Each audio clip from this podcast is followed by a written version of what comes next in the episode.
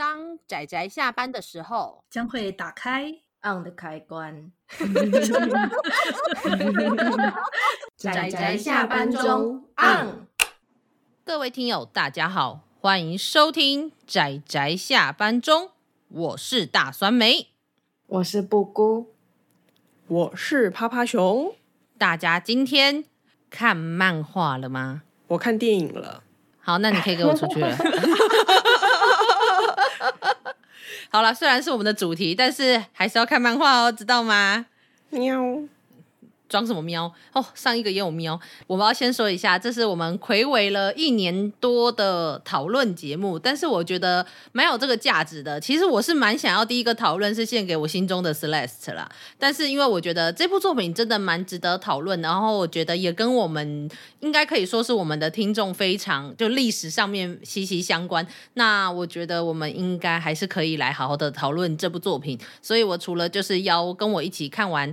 这部作品，然后也去参加相关活动的趴趴熊以外，也找了就是应该也跟我一样喜欢这个故事背景的的阿姑这样子哦，看得眼眶湿湿的，真的好热血。阿姑你觉得呢？我觉得哦，怎么说呢？台湾的故事，台湾自己的故事，总是有一种会让人家特别有感触的感觉。嗯，这是真的。而且会有很多，你总觉得要么你经历过，要么就是你听父母亲那一辈说过，我觉得会对我们特别的有亲切感。所以我，我虽然这个故事中，或者说这一个作品中，它算是一部纪实作品，然后记录的就是台湾过去的一些历史。虽然我也没有参加过，可是我看着里面的很多，无论是街景，然后到里面的人，然后现在还活着，然后在我的面前说话，还有包括合并我自己家人身边的经验，我觉得都会有，就让这一部作品在。我阅读的感受中就会有另外一层不一样的厚度，所以好的，我们请我们最喜欢这样子作品的趴趴熊来介绍一下，我们今天要讲的是哪一部作品？我们今天要讲的是那个，我好害怕讲错，我想一下，应该是哪一个字先？好可怕哦！你只要记得我们常见的是错的就好了。你们都是这样子的吧？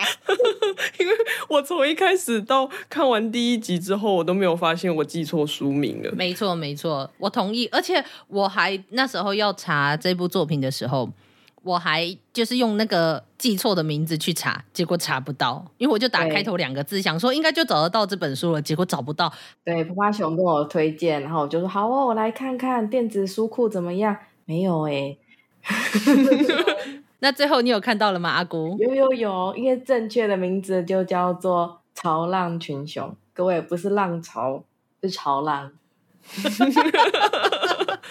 但是它是形成一股浪潮，对啊，的潮浪群雄。对，好好好，对对对对，没有错。但是我们我是觉得我们不用太纠结于名字。那它的有一个副标题，我记得就叫做《那些做电影的人》。那这一部作品，我们就延续我们上一次叫做《消逝的后街光影》那一部作品，是一九六零年代的台语片的制作的那些背景，然后还有电影胶卷的保存。那到了现在，我们今天要讨论的这一部作品，就叫做《潮浪群雄》，那些做电影的人，描述的就是一九八零年代有一群人，然后他们在怎么样的背景之下去做出了。可以值得让整个社会为了他们而有了一些算是思想的改变吗？或者说成为了那个当代社会的一种特别氛围的那一些电影，然后也成为了台湾难得可以在国际的影展上面就是拿出去就是可以参展然后获奖的那一些就是经典的电影。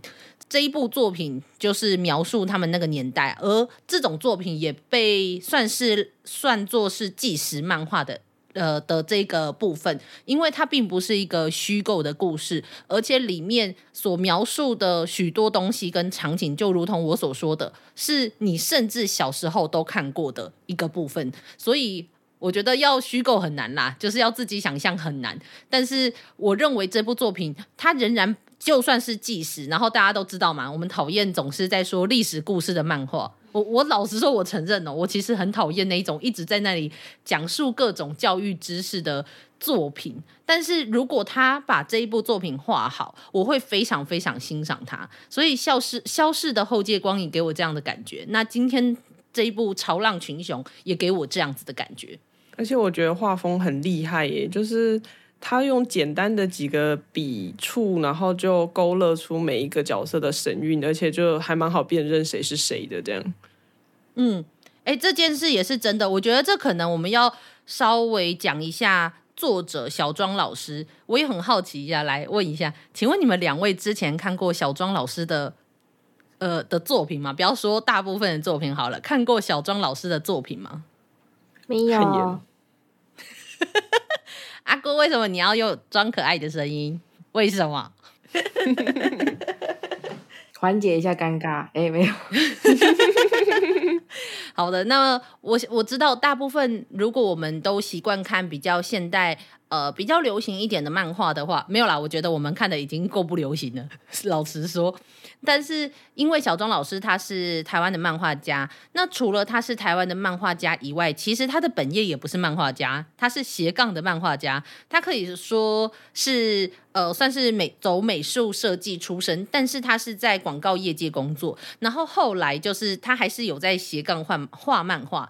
那他曾经也有在其他的 podcast 上面，就是大人漫画社里面就有被访问的时候说到，因为他的画风就如同趴趴熊刚刚提的，其实不太一样。而且我跟趴趴熊讨论他的画风的时候，趴趴熊有一个叙述，我觉得非常的精准。哈，你还记得吧？你说他像是在街头那一种摊位，然后帮人家当场可以画出，有的有的神韵，对。重点是神韵，我我觉得画这样子的风格的漫画家有一个最厉害的特色，就是他不见得要画出完全的逼真的人的样子，他的重点是如何画出神韵，而且那一些人，他所画的那一些人都已经是现代相当有名的人，所以。当你把照片放在旁边比对的时候，你就会觉得对，就是这个人。就算你知道他有一点点喜剧上面的夸张化，你仍然可以很清楚的辨认出这个人是这个人，而且不会认错。相对你知道日本很多少女漫画 尖下巴，然后大眼睛，里面装 星星，哪一个眼睛最大，哪一个就是女主角这样子吗？所以我觉得第一个是小庄老师的画风很特别。那没有看过他的作品，是因为他就是台湾的漫画本身就已经不算是特别流行的作品以外，他的画风又是一个又没有那么流行的画风，所以我觉得他就在相对台湾的漫画家来说，又更没有。怎么讲？就是更没有名气一点。可是我认为他筹备了，他好像筹备了三年吧，然后再画这一部《潮浪群雄》。虽然他之前已经画过其他漫画了，可是我看到他画这一部的时候，我还是觉得非常的感动。因为就尤其他那个故事，然后带起了台湾新电影的这一些人这样子，所以我也很好奇，说两位之前知道什么是台湾新电影吗？不知道耶。阿姑呢？诶，需要你来解答。我还真不知道台湾新电影是什么呢。好啦，其实我跟大家老实说，我在看这部作品之前，我也不知道什么是台湾新电影呢。诶，其实以前国高中的时候有读过啦，就是这一部作品里面出现的人跟那个作品跟文学的名字都好熟悉啊，就是 好像让我想起了国高中时的指定阅读，然后我很惭愧就是。我高中毕业之后就没有再碰过这些作品了。我对不起我高中的国文老师，跟我那些优秀的文学的爱好者同学，我已经不太记得了，而且书根本没有看过，真是对不起。我只是觉得名字非常的熟悉。那我很好奇的是，那阿姑，那这一些就是他故事中，就是那一些历史中所提到的，无论是他提到的那一些电影，还有到他们背后的这个叫做中央电影公司，然后再到后来这个削苹果事件，就目前呃，他小庄老师预计要画五集，那中间就是只就是目前只出了两集，然后预计后面还有三集，那第二集画到的是所谓的削苹果事件。我对于这个案件，我老实说，我从头到尾不知道。这个我也不太熟悉，必须说，我承认。我觉得啊，就是这就是或者说就是在画一些近代的。历史漫画的时候，我觉得有一个很棒的是，有很多东西我们现在资讯很发达嘛，我们很容易就会遗忘掉那些以前发生的，然后会忽略掉那些东西对现在的我们来说影响有多多大。尤其当我们在看这一部漫画的时候，其实我最大的感触是，就是我出生在一个几乎可以说是没有任何言论限制的社会，我其实很难相信。以前的言论审查其实是这么严重，应该说我们会觉得它像是历史的故事一样，历史的课本中的一段文字。我其实都没有想过，趴趴熊也是这样子跟我讲的，对吧？嗯，对呀、就其实透过看漫画，就会深刻的感受到我们的言论自由来的多么不容易，然后跟他们透过这样子的，也是透过一种电影，就是他们真的是热爱电影，然后。冲破各种就是审查的限制，然后重重的限制，然后获取到的那个成功，然后再加上我们其实呃七月八号的时候，我们有去参加那个走读活动，然后那个讲者他就有提到说，他有特别提啦，一九八零年代那时候刚好是从戒严到解严，然后电影的解严。就是解除那个呃内容审查这个事件，其实是比解严还要早的，没错。所以其实他们是胜，就是那时候的整个社会的氛围，从政治环境、社会等等的整个大的，应该是整个大环境的影响，大整个大的时代的影响，然后在一群人这样子，所有的人就是一起涌上去，就变成一个浪潮。嗯。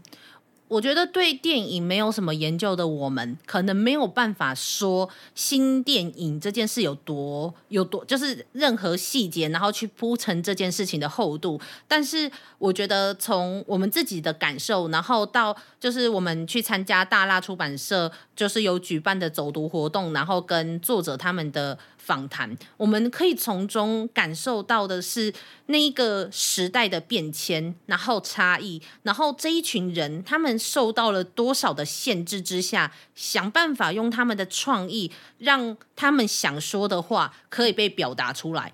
这件事情为什么重要？我认为它重要的不单纯是他们讲出了本土的故事这件事，还有一个重点是他们认为他们拥有想要讲什么就讲什么的自由，那是我们的生活，我们不应该把它隐藏起来。就是因为他们的审查中充满着那种你应该要隐瞒那一些台湾的底层，然后不好看，活得很他们认为很不体面的人们，要把他们给掩盖起来，弄出一副。台湾活得很好的样子，所以他们想要拍那些本土的东西，会不断的被打压。那这这件事情就会成为了一种言论控制，而他们在解严之前就用电影去做出了这件事情，然后也使用了蛮新的电影手法，让后面的人可以承续他们很多的的概念，然后跟这一份精神，然后继续着做。电影下来，就是无论是做电影，或者说影响了一个社会的氛围，我觉得这件事情是呃，至少以一个算是在电影业界外，或者说可以连电影都不甚了解的漫画的读者，是让我从中感受到这件事情的。我是不知道阿姑觉得如何，因为我想到阿姑上次讲那个曹操。我觉得真的很好笑。要歪题，我我刚刚很认真的要继续讲这部作品，干嘛给我歪题？不是什么曹操？不是因为哦，对，就是大家如果有听上一集的话，就会记得阿姑说她大学的时候去唱歌，就是学长点了曹操，然后就说：“哎，你们知道这首歌吗？”结果阿姑他们那一群同学就是新鲜人，然后就说：“哦，那个是我们小学的歌。”然后结果他们那些学长就很惊讶。震惊，对，震惊。所以，我们听那个演讲的时候，就讲座的时候，我有听到一件事，我觉得很好笑。我忘记是小野老师讲的，还是小庄老师讲的。他就说，呃，虽然对我们都说是台湾新电影，但是那一些就是无论是看这些新电影的人，就是到现在都已经年纪很大了，就没有可能没有长到年纪很大。他是说，已经时代过去，所以现在的年轻人来看这些所谓的台湾新电影。都已经是老电影了，没错，我就觉得很好笑。大家还记得上次那个小聪不是就说那二零零七年《海角七号》就是 就是老电影？你以为那是老吗？很老啊，小学。我就觉得很好笑。阿姑原本想说什么？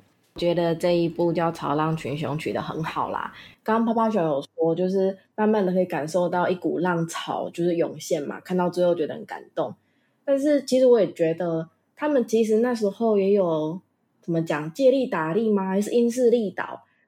对，他到解严，我们有说过，他是发生在解严之前的事情。可是那一段时间，其实台湾的整个的社会氛围，其实已经慢慢的有种觉醒，在抗争的，就整个的是这种动乱，也不能说动乱，就是非常的不那么平静安稳的，已经开始涌现那种不平凡的水波的感觉。嗯、所以，我们故事也会看到他们做了一部新电影，然后可能中影或是他们的长官。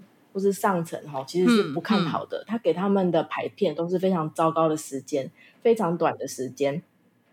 可是很快的，就很多人去看电影这件事情，变成说我们那些电影人可以去跟上层争取的一些筹码，就是有这么多人想看啊，他就是卖的很好啊，这样子。但是为什么这么多人想看呢？其实也是一个很重要的因素。对，所以他们是在前面的前浪，但是后浪就是基本上已经在生成了。我就想说，就是潮浪其实应该是一个前加后的过程，才是一个可以涌现冲到地面的，你知道吗？如果没有前浪，后浪怎么把它拍到沙滩上？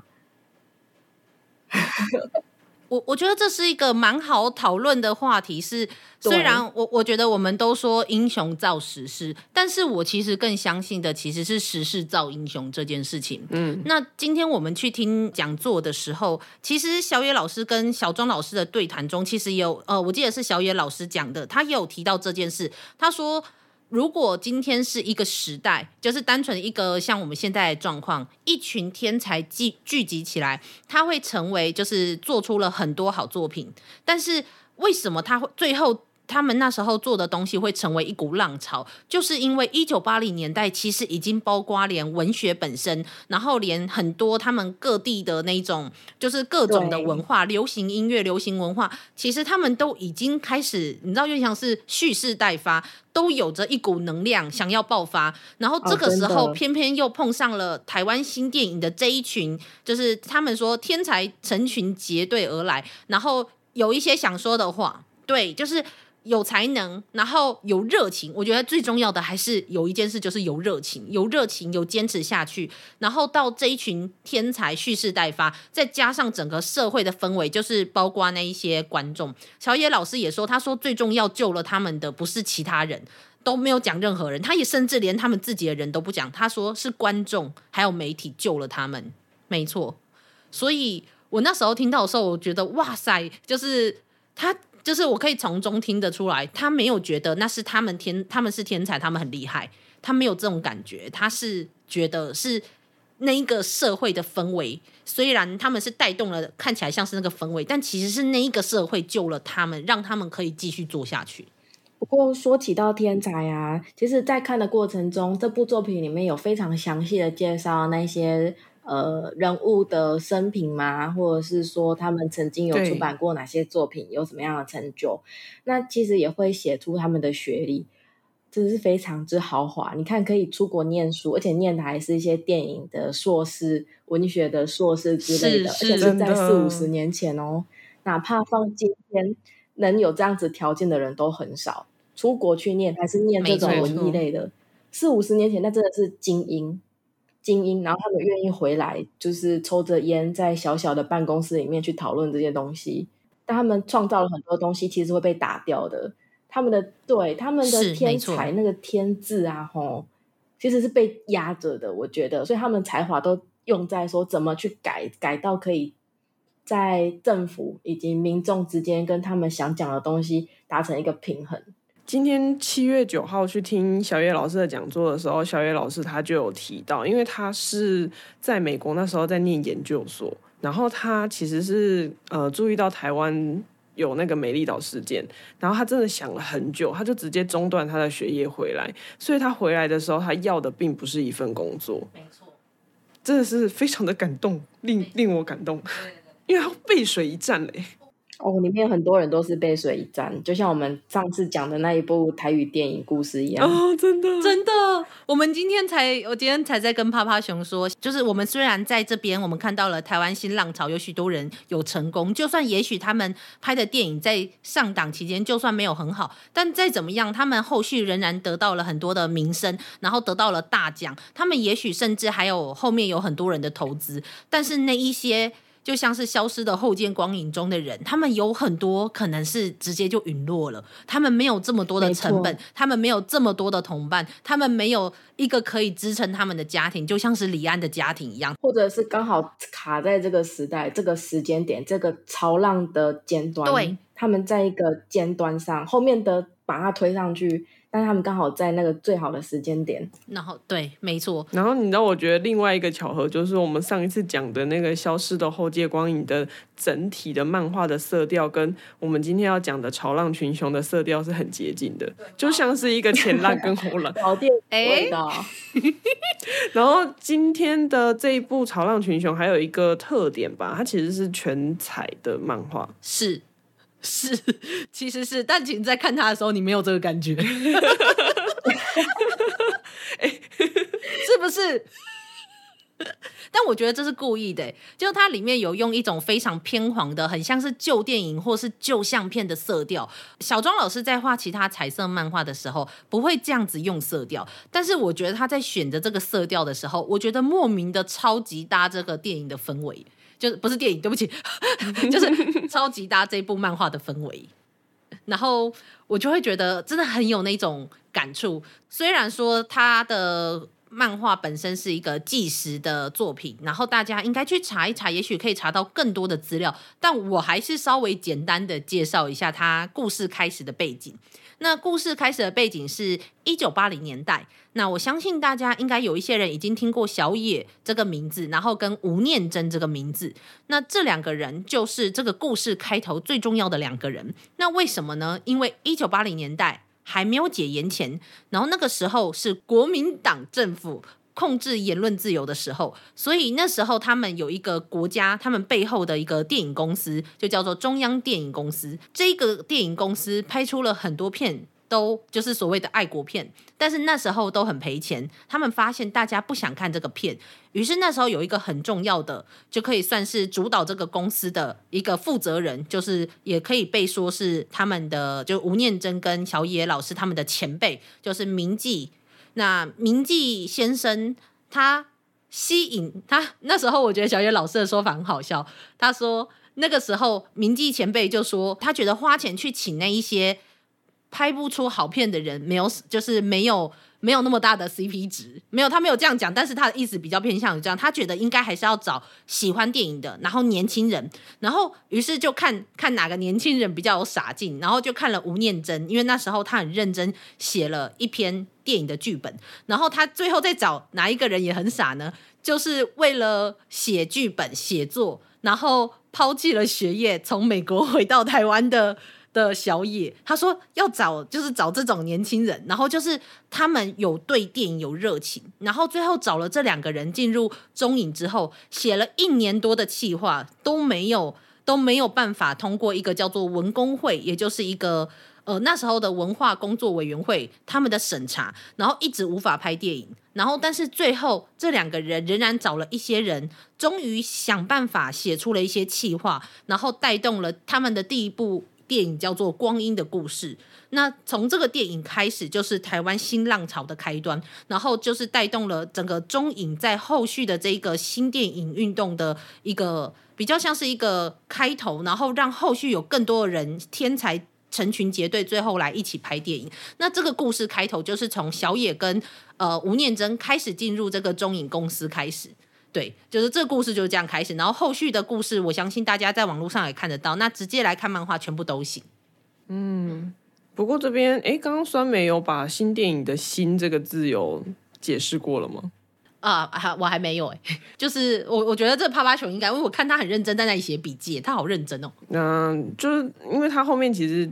那个小野老师讲的有点快，就是我也只能稍微记了几个点，因为其实所谓的新电影跟旧电影不是指就是一些。呃，什么新时代或是旧时代等等，它其实是指拍摄，算是拍摄电影的一些手法。例如，就是演员其实不会用到一定是大牌的影星，因为他们那个时候拍，如果你要请知名的女演员，就是两百万起跳。但是如果你用素人的话，就是。就现在，其实现在拍电影很多人都会用素人啦，所以基本上就是这一点已经大家都在拍新电影了。然后题材啊，题材的部分就像不像以前一样会那么就是被言论审嗯、呃、内容的审查。然后还有就是关于同步录音这件事情，一九八九年以前其实他们是采事后录音，是，是之后才有同步录音。然后因为我们现在都直接拍摄同时录音，所以基本上比较不会有事后录音这个状况。嗯嗯嗯，然后还有一些什么长镜头啊、空镜头这个部分就有点难了，所以我不是很我不是很确定这是什么意思。但是有在拍电影的人应该就知道了，这样。嗯嗯嗯嗯，我觉得跟技术的革新也有差，设备啊什么，就像我们之前说那个 黑白胶卷吗，然后把把摄影师吊起来，然后被绑在那个汽车前面，汽车前面，在车盖上，对啊。而而且小野老师其实也有提到说，他们要怎么样做到同步录音这件事情，就是他们要想办法用三层棉被把那个呃把摄影机包起来，因为旁边的器材太吵了，他们很怕那个收音会无会收进旁边机器的。应该说机器本身，摄影机本身运作会有嗡嗡的声音，然后怕把嗡嗡的声音一起录进去，所以就要把摄影机整个包起来。对，我就哇塞，就是。在设备还不够好的时候，你就是要做到这种地步，我都我觉得真的会很难想象。然后我就会想到《消失的后街光影》里面那一个主角，没错，他自己手拼那个 摄影的滑轨道，真的。然后我觉得真的最感动的是，当你看完《消失的后街光影》，你看到有一个。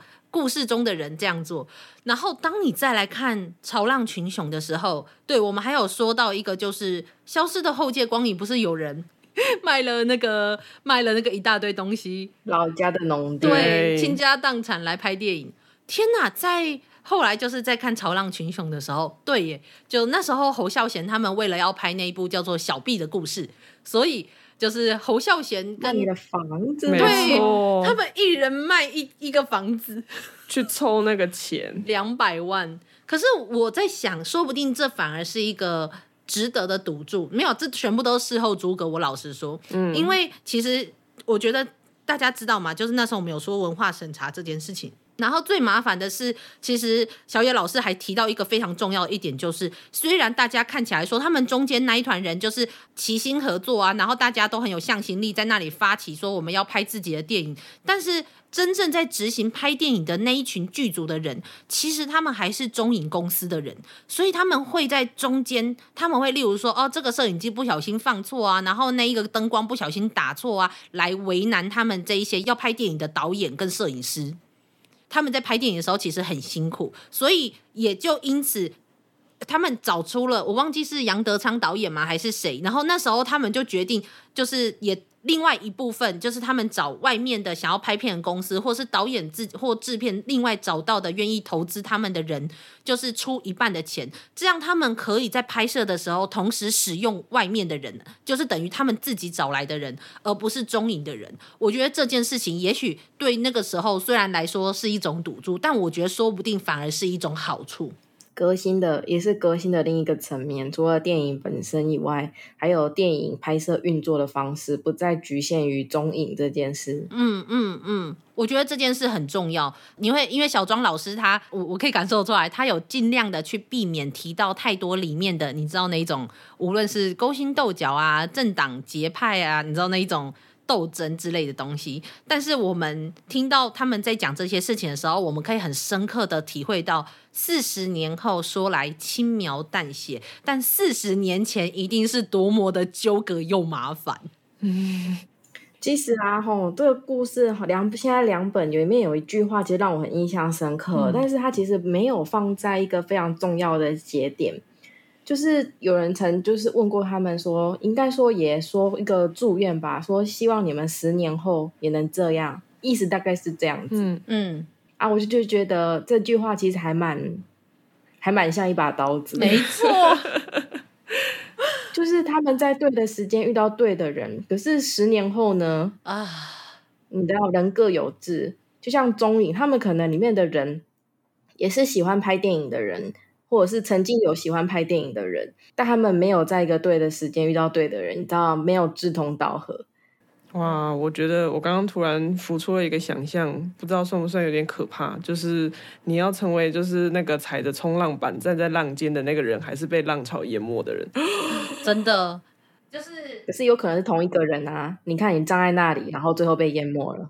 我觉得他真的就像是一个赌注，就是你一旦没有站稳，你就是被卷落的那一个人，然后你就会变得跟呃消失的后街光一样，被卷到底下的那一个，就觉得呃就。我我我觉得在看看《潮浪群雄》这一部漫画的时候，其实它的后它的故事的悲怆感其实并没有那么严重。我觉得大辣办的那个走读活动跟讲座都听到了非常多很棒的东西，秘信对，而且还听到很多秘信，对对对。所以大家就是当你听到那些东西，然后你看着他所谓的消逝这件事情，尤其消失后街光影有消失这两个字嘛，那么。我们就是跟着那个西门町，你就看哪一个电影院后来改建成什么，然后它还在，或是又有什么什么东西。但哪一些电影院已经不在了？尤其当漫画中他画出那个西门町，你知道人来人往那个汹涌的，就是人潮汹涌的样子。然后它里面有一个麦克阿瑟的那一个那个大大的那个电影院上面的那一张图，然后那个电影院现在已经是空地了。在想着那个四十四十年后说来轻描淡写，四十年前是多么的可怕的勾心斗角，然后你又想着一群齐心协力的年轻人，然后可能过了十年，大家大家可能走的不同的路。虽然没有好跟不好，但是又会觉得，就他们大家都知道，他们这一些人其实虽然也都人应该还是就是都是朋友，然后也都还是伙伴，但是他们各自有各自人生的事业发展，然后我就会觉得，啊、就会突然你知道吗？就是我觉得是现实的人跟故事还有东西，让这个故事变得非常的有怎么讲？有一种我不知道有一种你知道画框的感觉，把它变得特别的。就是推起来那种感觉，我自己是这样觉得。就是你在看这部漫画的时候，在看里面写的字的时候，它是平面的，你可以感受到里面的人的角，或者是说角色们的故事，但实际上他们是立体的，他们存在于三次元，所以在四五十年后，你可以看到这三次元的人们，其实他们各有各的生活，他们不再是那个平面故事里面他们志同道合那一段时间的人，所以我就想到那句“十年后你们还会就是这样子吗？”还是说这十年后希望你们还是这样子的时候，我就觉得很感慨，因为毕竟过了四五十年，你可以知道他们现在到底是什么样子，他们的关系到底变成怎样。我觉得好感慨哦，好感慨哦。等一下，有的人会入土了啊，好感慨哦。哎，对我们我们要先说，其实像包光阴的故事啊，然后到后来那个呃儿子的大玩偶。就是他们中间其实有一些，无论是导演或者是在从中的电影协作的工作者，都 都有几位，有几位是已经就是走了。但是我认为，就是刚好这个故事的这个背景把他们带出来，然后让这一些人在后续的人生中有了更多的影响，然后拍了更多的片。我觉得这件事很重要。我对呀、啊，我觉得是很重要的。而且我觉得看这部漫画还有一个好处，就是它可以推广更多的台湾本土电影。他讲的那些，我几乎一部都没有看过。哎，不过其实说到这个，我就突然想到，就是今天那个讲座，其实小钟老师有说，他为什么会开始想要画这一部关于一九八零年代电影的故事，是因为其实他，嗯，因为他其实就等于说，他小时候是一九八零年，大概那个时候，他就想说，哦，因为。人到了一定年纪，总是会想起小时候，总是特别好玩嘛。然后他就想说，是是啊，那我就想一下，就是就是，他就去翻了一下他那个小时候的那个事件，就突然发现说，哇，这么多事件。然后其实他自己就是有一些明明是他有重叠过的那个童年的经历，可是他却对某些事件是模糊的，所以他就。借此去爬书，结果一爬就发现，哎呦不得了，好像有很多事情，就是他觉得就是不同的书，因为像小野老师他自己就有写很多书，关于那时候他们那个中影怎么样拍电影等等的一些书，然后他从里面这样拼凑一些，他觉得有一些故事是可以拿出来讲的。然后就画了这个漫画。我就是真的觉得就是非常的厉害啊。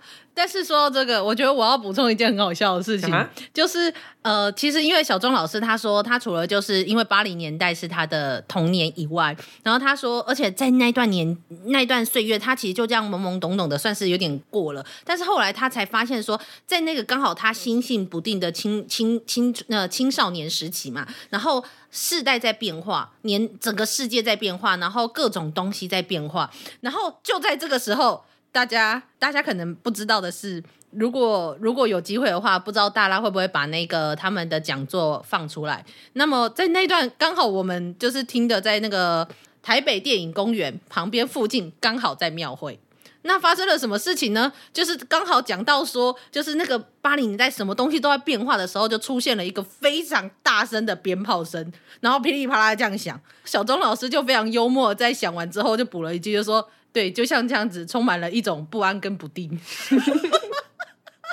随机应变，帅，超超厉害。然后鞭炮放完之后说：“嗯，谢谢大家的鼓励。”对，他就说：“嗯，好，谢谢。”然后还有包括小野老师也是，那时候他就是也是在一边讲就是他们的新电影的时候，就又出现了一个。超长串的鞭炮声，然后一样就是大家都等他们响完之后，小野老师就说：“对，就是就像这样子，就是鞭炮通常就刚开始就是一两个响，然后接下来才会是一整串，就是接着一个接着一个，然后就是响一整串。”我就说：“ 你们 你们真的不愧是很会使用文字的人，非常厉害。”超级会随机应变，然后我们整场大家就笑，因为我觉得真的非常有趣。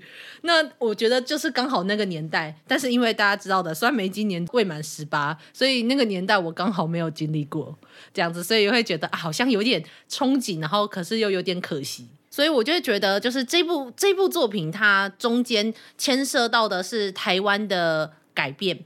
然后再加上那一些人，那些其实都还活着的人的故事，然后那一份热血，而且我觉得到就包括他们最刚开始的那个光阴的故事，然后再到小就是卖房侯孝贤导演他们卖房子去拍小 B 的故事，然后到后来的这一部叫做。呃，儿子的大玩偶这个事件叫做削苹果事件。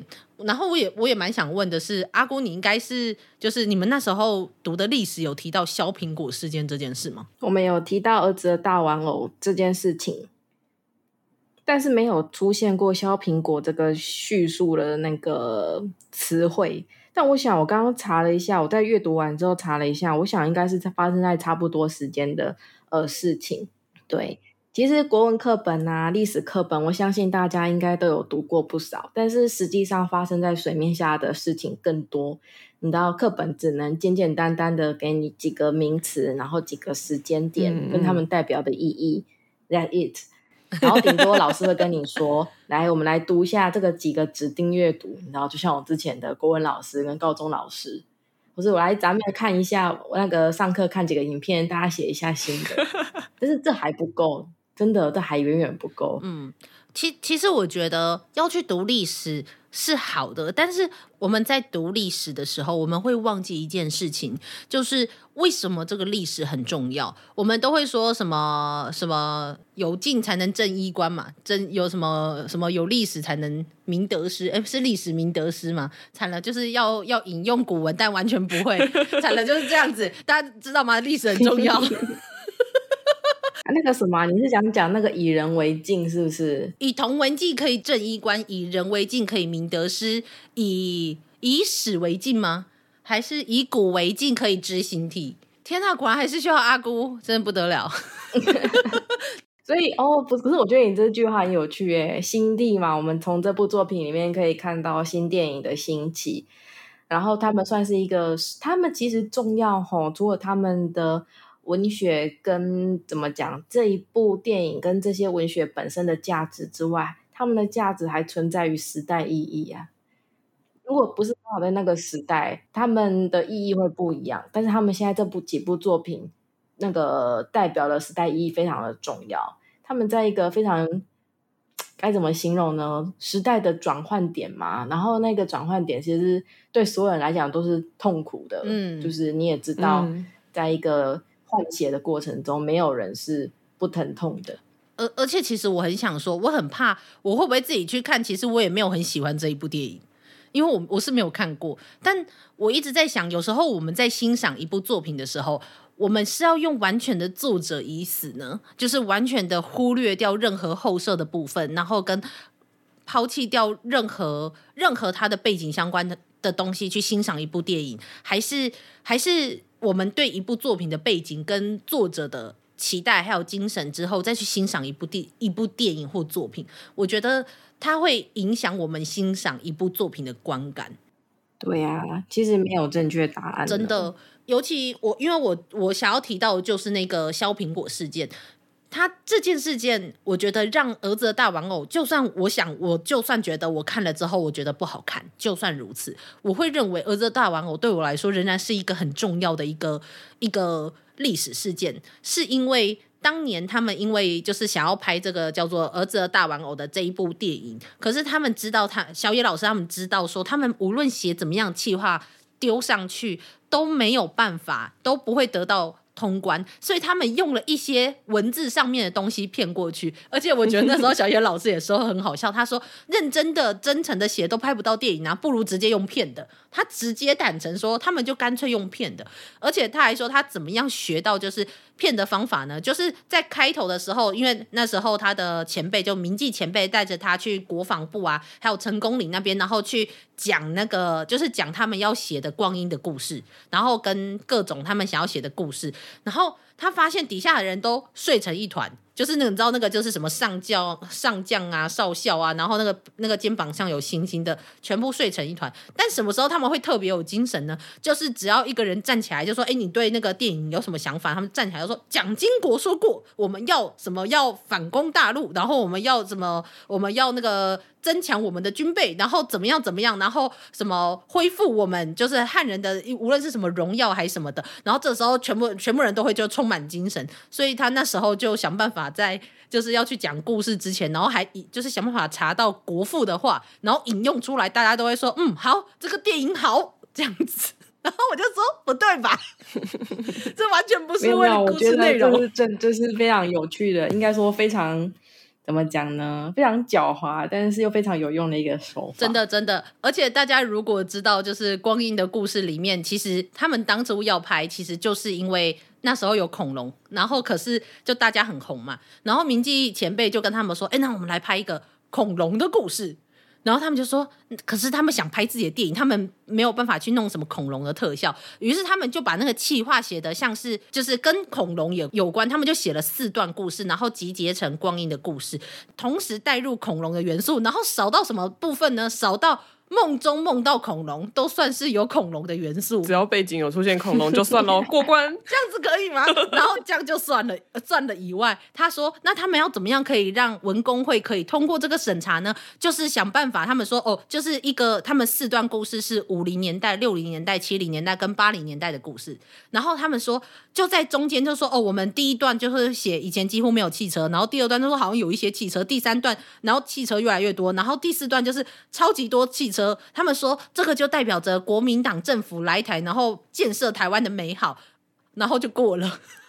什么东西？哎、欸，拜托，我觉得这是非常有意义的事情。没错，我也觉得，没错。你知道，这让我回忆到以前写作文的时候，考试的时候总是要这么干，就是你一定要回忆，你一定要有正向的。就是你内心可能非常的怎么讲呢？非常的挫折，没错。但是你一定就这件事情给你的感觉非常挫折，就是作文一定要写什么亲身经历嘛。但如果这件事给你感觉非常挫折，但是你一定要在最后凹到说我进步了，我成长了，我逐渐要朝梦想迈进，就是考试作文的。诀窍，没错。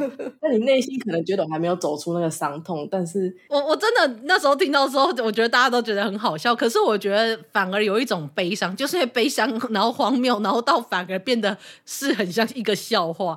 然后这件事情就延伸到了就是儿子的大玩偶这件事情。那儿子的大玩偶里面有一个比较特别，就是他们其实知道他们选了黄春明的小说，而且那时候还说黄春明的小说已经是在那个时候的。乡土作家中最温和的一个了，但是他们知道拍出来的内容仍然有可能还是会得到应该说一定会出事。对的，他们还说一定会出事，所以他们那时候就想好了两个，就应该就两个两个两个方向，一个要么就离职负责，一个要么就是战斗。然后所以他们那时候还在摄影棚，一群人就是拍了张照片，这样子就是当做一个最后的纪念。那最后他们就是你看嘛，就气话其实就是借由什么国父的话，然后过了之后，然后呃，但是那个内容他说文工会审了审，还是觉得有问题，还说哎，你们这个。有一个叫做“特别是苹果的滋味”这一这一个故事，他们说，哎，这个故事其实不太好，因为中间有提到美军这样子，然后又提到就是违章建筑跟社会底层，他们觉得不好要换。然后小野就说，哦，好好好，我们会换。那个黄春明故事很多了，我们会换，但其实电影都拍完了，然后然后就放出来，然后就真的发生了事情。然后所以那个时候，呃，试片。试片一结束之后，大家其实就对，就是大家就对这部片就是很有意见，然后想，然后中影自己里面的人想要就写了黑函密告说他们的故事就是想要批评政府什么不好之类的。因为拍出了社会的底层，所以最后就发生了就是新电影浪潮一件非常重要的事情，就叫做削苹果事件。那么最后其实那时候文工会是想要让他们这一个案件结束的时候，有一个媒体就是联合报的记者，就叫杨世奇，然后最后用了两天的头条把这件事情爆出来，然后再加上其他的。媒体都一起跟进，我觉得这个就是我们刚刚讲的社会氛围，然后跟媒体，然后还有同时也有观众一起救了他们。因为后来这一部片上映之后，啊、同时加上热潮，然后让这一部片反而是成功的。我觉得就是这一股这一股浪潮，这个浪潮讲的不只是这一些我们看起来在上面的人，其实在后面的底下那一些，无论是媒体跟观众，看起来都是。都是没有办法不具名的那一些小小的人民，可是他成为了这股浪潮的一股推力。我觉得这是我在其中，我认为我觉得看到真的非常感动又热血的部分。嗯嗯，对，真的，我看的时候对这部分印象深刻。就是简单来讲，就是快爆了啦，大家快爆了。对，就是爆爆，快爆，快爆。哎，其实那时候好像。说那时候那个年代啊，就是有一种，就是大家都想要突破一种东西，就是就会有一种一直想问说，我到底是谁？然后我到底要干嘛？我想说，这么跟我们现在很像，我是谁？我在哪里？没有吧？我现在要干嘛？啊、没有吧？不一样，不一样。我们现在最多的疑问是啊，我早餐要吃什么？我午餐要吃什么？我晚餐要吃什么吧？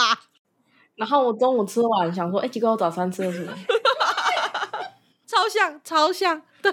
真的就是这样，所以就是我们没有像以前人真的都在就是怀疑着，就是所以我要做什么？我来这里是干是要为了什么？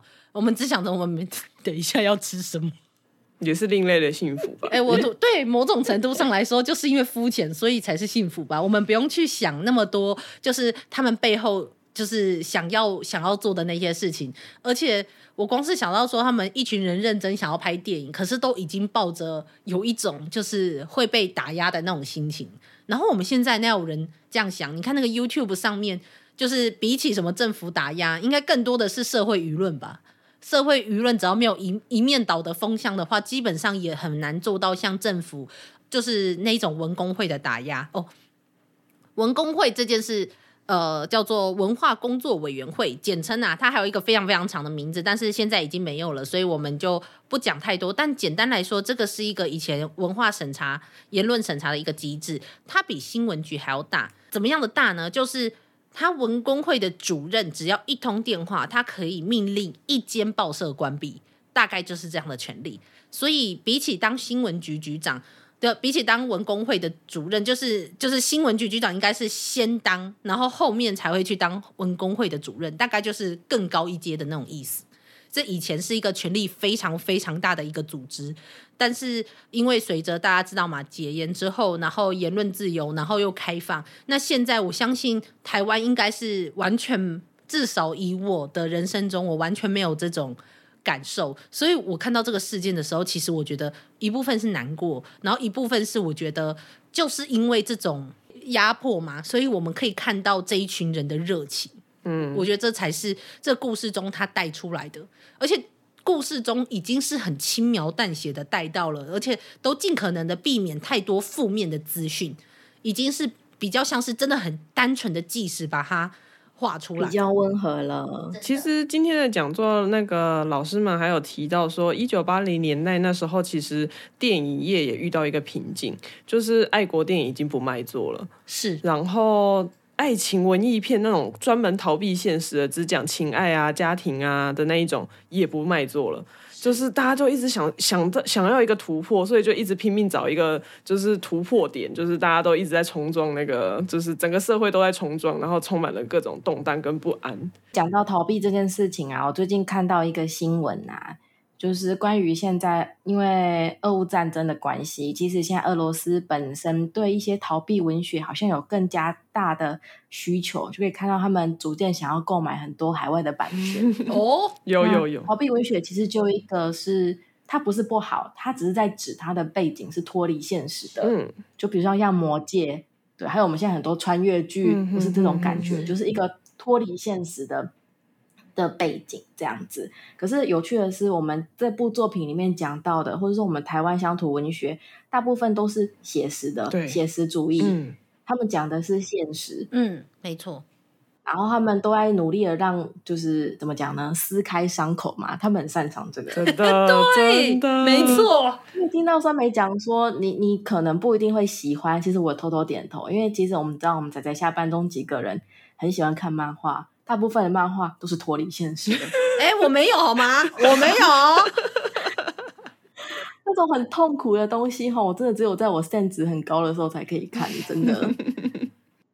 但但这种痛是必然的吧？你知道吗？这是真实存在的，我们必须要去碰触的，这是必须的，这是所有人的伤口。我觉得大家要正视它。没问题。嗯嗯嗯，对，真的，我觉得。我我觉得看这种作品的重点不是说我们要把一个很痛的伤口跟那个痂给撕开，而是知道我们曾经背负过什么，或者我们前面的人背负过什么，然后我们要知道我们现在生活得来不易，然后珍惜跟把它维持下去。我觉得这才是这样子的作品，然后就是我说以古为镜可以知兴替的这样子的重点。哼。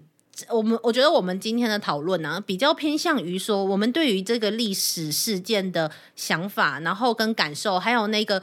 从我们主要也提到很多，因为我们觉得讲座中有很多资讯，其实是非常值得拿出来讲的。但是我们都其实都只提到了一点点。但是如果大家有兴趣的话，我不知道大辣出版社那边会不会公开他们的呃讲座的摄影。但我相信网络上还有包括就是小野老师他们其实都有拍过一些叫做“白鸽计划”的纪录片，就跟当时的那个新电影运动其实是有非常多的关联的。那我觉得大家都可以去搜。寻一下那些资讯，我觉得有有时候这样子的一个漫画，它最重要的不单纯是它本身是有教育的意义，而是它会让我们想要兴起对我们的过去有兴趣这件事情。我觉得是反而是潮浪群雄就是做到最重要的事情，而不是他画出了多少纪实的内容。嗯，我觉得比较像这样，而且里面那个就是小野小野老师不是也有提到吗？吴念真其实在漫画中也有稍微带到一点，就是。其实那时候小野一直在想他要不要进中影的时候，吴念真就当初一直跟他说：“你不要来，我被骗进来了。”所以就是各种骗，被骗进去，然后再再去骗那个审查这样子。对啊，对啊，而且我也是后来看了这本书，他的一些小知识才知道，才知道一件事情，就是电影分级的一些历史。然后虽然好像并不是那么重要，但我个人觉得很有趣。嗯，就是说，例如说，当年为什么会有保护级？因为刚开始只有普遍级、辅导级跟限制级。那为什么会有保护级呢？就是好像是一九九二年还是一九九四年，《侏罗纪公园》要上映了，为了要让小朋友可以进电影院看《侏罗纪公园》，家长陪同。对，然后赶快设一个保护级。哦，原来如此啊！但是现在好像辅导级还有叫做叫做辅十五还有辅十二，是不是？嗯，不太不太确定哎。对对对，太多了。反正反正我觉得就是潮浪群雄这件事情，就是他的故事真的会让我很想去看看那时候发生了什么，然后想要去看看这些电影。就算我不见得喜欢，或者是它对我来说已经是一个有点 old school 的东西了，毕竟你知道，就是所谓已经是老电影的东西了，但。也许多少可以知道吧，就是知道以前的人怎么生活，然后跟他们会怎么样讲话。我觉得会是一个对以前完全不了解过去的我来说是一个蛮重要的开关吧。我一直在我在看电影的，我在看这部漫画的时候，为什么我要一直讲电影？因为就是他在讲一部电影，跟电影跟纪实电影很像的漫画。真的是说，就是关于看电影这件事情啊。以前就是趴趴熊到台北念书的时候，就已经有发现西门町好多电影院。然后这次在参加走读的时候，听那个讲师说的时候，我才知道说他。因为大家不知道，呃，大家出生的时候应该就已经就是那个没有经历过台北大空袭啦。我们泡泡熊跟酸梅当然是也没有经历过，只是那时候讲师就是有提到说，台北大空袭的时候其实也有炸西门町的附近，但是幸运的是，几乎所有的戏院都没有被炸毁。对，所以他们在就是呃那个台北大空袭过后，就是还是可以继续上映电影，然后。呃，在今天的那个讲座的时候，小叶老师有提到一件很有趣的事情，就是大家都觉得中影很有钱。中影虽然那时候就是已经在赔钱了，可是呢，他们就是要把资金填补回来的方式，就是不断的去卖戏院。所以其实那边很多很多的戏院，戏院都曾经是中影的，只是他们一座一座卖掉了，所以现在其实各自都已经不属于中影了。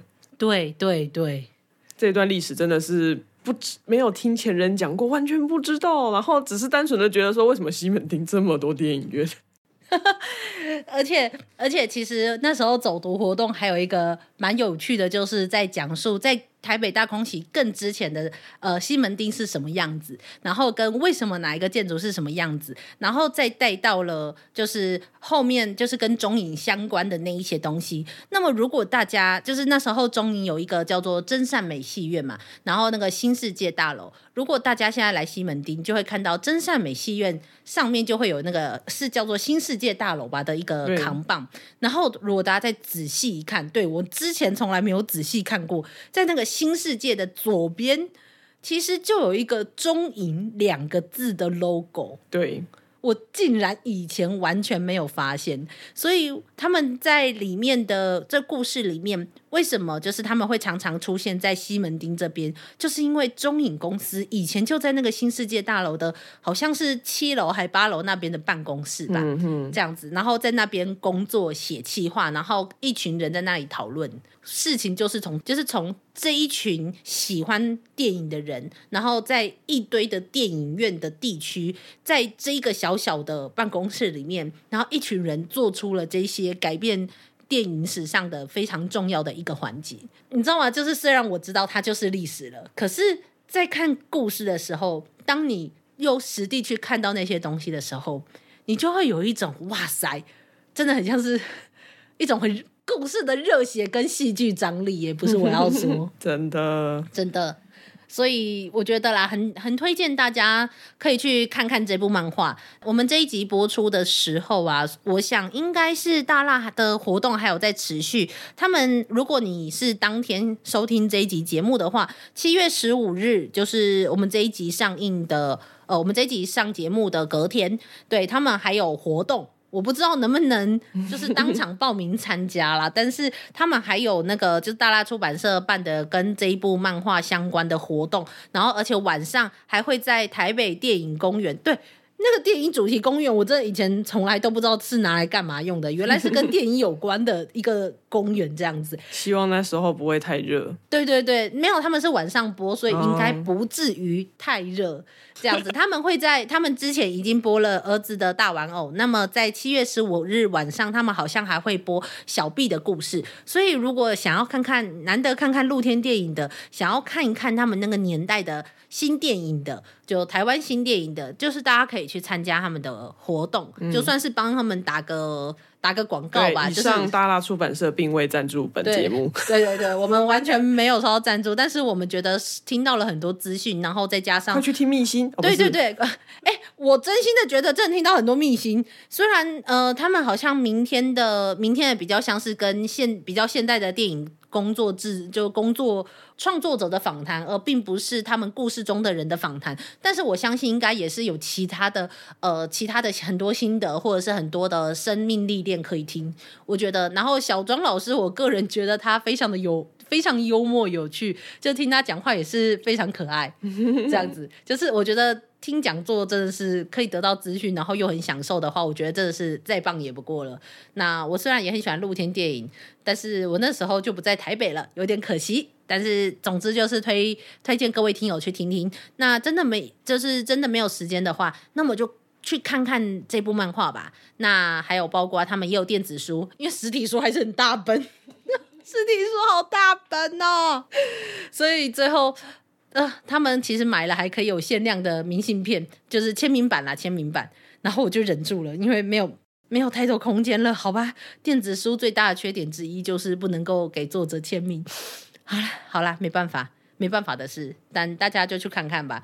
我就很想问一下，趴趴熊之前也是，就是在看这部作品之前，也是没有想到这部作品这么感人，对吧？本来想说是什么硬核主题，哎哎哎哎，毕竟是酸梅。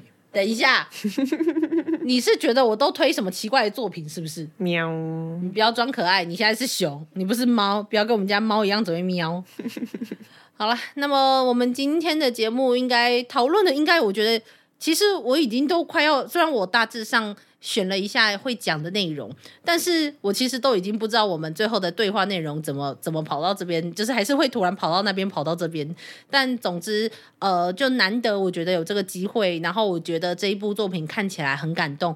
画面的呈现，我觉得也非常特别，并不是一边一般主流的漫画。可是，我认为这是一部对台湾人喜欢电影的人、喜欢台湾电影的人、喜欢漫画的人、喜欢创作的人、喜欢去看看那一些历史上跟我们息息相关，然后跟我们现现在的社会氛围就是造成一些影响的人。那我觉得都非常适合去看看这一部漫画。那就就算是在这里用一种讨论的方式，也推荐给大家，希望大家也可以有机会去看看这部作品。应该我们不能算是暴雷吧？因为历史暴雷吗？这样算历史暴雷吗？就直接从一开始就没有踩警戒线了。再见。对对啦，可是因为因为毕竟是历史啊，你知道历史这种东西，好像就是你要说暴雷，好像有点奇怪。对啊，这没没有办法。虽然我个人觉得，趴趴熊个人觉得，就是大家应该直接就是打开这个节目听完了，the end。拜托大家还是去看看好不好？就算 就算就算不听节目，就去看漫画跟看作品也行啊。对啊，就到到底有多不喜欢别人听我们节目啦？好了，那我们今天的节目就到这里告一段落。下一次我们又会有什么其他作品呢？不会啦，我们不会都讲一些历史纪实漫画好吗？我就如同阿姑说的。我们还是有非常多就是奇幻的逃避文学。我们下一集可是要讲那个小零食作品的，大家可以期待一下。真的真的，零食番零食番零食番，我们也是很喜欢的，好吗？素食跟零食也是嚼嚼嚼，没错，嚼的吃瓜的开心的一部的作品，这样子。好了，那么我们今天的节目就真的到这里告一段落。大家记得去看看漫画，然后买买有机会的话，还是好好的买漫画，然后推广给别人。这样哦，然后有一件事情我觉得非常微妙的是，为什么就他在讲台湾本土电影，然后我也知道说它里面会有那个 scene，就是 scene one、scene two，就是那个就是第几个第几个镜头的那样子去分章节。嗯，但是我想知道的是为什么他每一个片名都要用英文呢？不知道哎，真的不知道。他说不定想做双语再翻译出去吧。那那直接就是写中文，然后。然后，然后那个，嗯，来不及问老师，没有啦。但是这一点真的一点都不重要，只是好奇，突然想说，哎，为什为什么？就是不是台湾本土电影，然后讲台语，或是最多讲讲点普通话，那为什么突然，突然，突然？他的那个片名都是英文，没有，这只是我自己小小的、小小的好奇。如果假设有人有听众知道的话，跟我们说一下也可以。然后大拉大拉的小编就跑过来了，应该不会吧？应该不会吧？应该不会吧？好，好了好了，那对对，全部就是垃圾话。好了，那么不管怎么样，就是推荐大家真的好好去看它。那真的记得下次再收听我们后续的节目哦。就这样子啦，大家下次再见喽，大家拜拜，拜拜。啊，上班，工作啦，我们要工作，下班了，回去回去工作喽。